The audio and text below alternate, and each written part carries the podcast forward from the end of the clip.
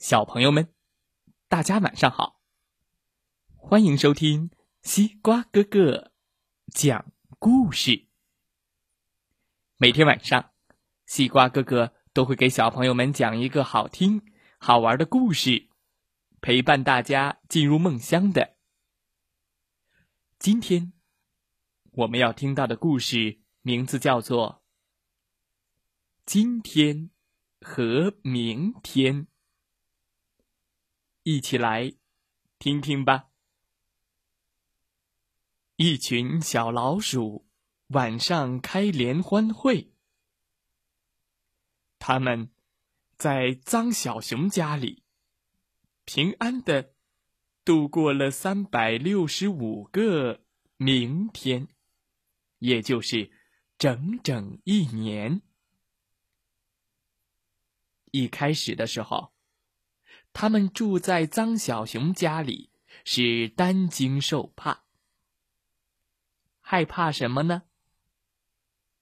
害怕小熊要整理屋子，因为小熊啊，天天都在讲：“明天，呃，明天我要整理屋子了。”要是他把屋子一整理，脏东西都扔了出去。小老鼠们就没法在这里再待下去了。可是，明天到了，小熊依旧那样懒。哎呀，呃，先不整理、不打扫了，明天我一定要打扫。屋子里一点儿都没变。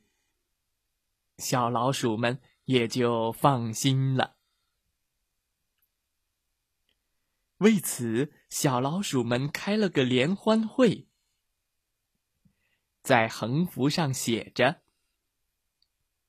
让明天和今天一样脏。”就在小老鼠们的联欢会即将结束的时候，小熊从外面回来了。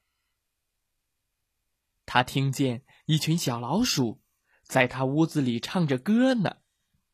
有一只脏小熊，有一只脏小熊。明天，明天，懒惰的小熊，明天永远和今天一样脏。啊？什么？他们在唱什么？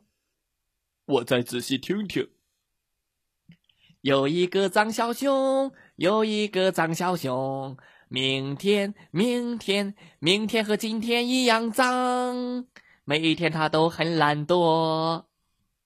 啊！小熊听了很生气，也很难为情。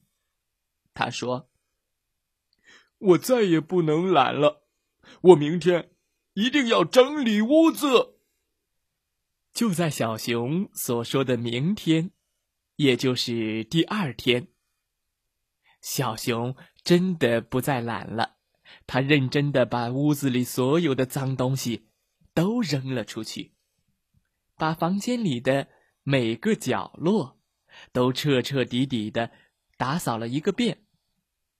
屋子变得又漂亮又干净了。哦，我的干净的明天，呃，不是今天，已经到来了。我要请我的朋友们来参加联欢会，庆祝干净的今天和明天。当小熊家热闹的联欢会开始的时候，小老鼠们都慌慌张张的逃走了。哎，快走啊！他家里很干净了，没办法待了。故事讲完了，希望小朋友们喜欢这个故事。懒惰的小熊最初总是说：“明天我再整理屋子。”但是到了明天，又懒了。再明天吧。明天，明天，一年了，都没有付出行动。在小老鼠们的刺激下，他幡然醒悟，终于把屋子收拾的又干净又漂亮了。小朋友们，我们不能像蓝小熊一样，不能光定目标，不去努力的实现，绝不能给自己的坏习惯找理由。好了，今天的故事就讲到这儿。祝大家晚安，好梦。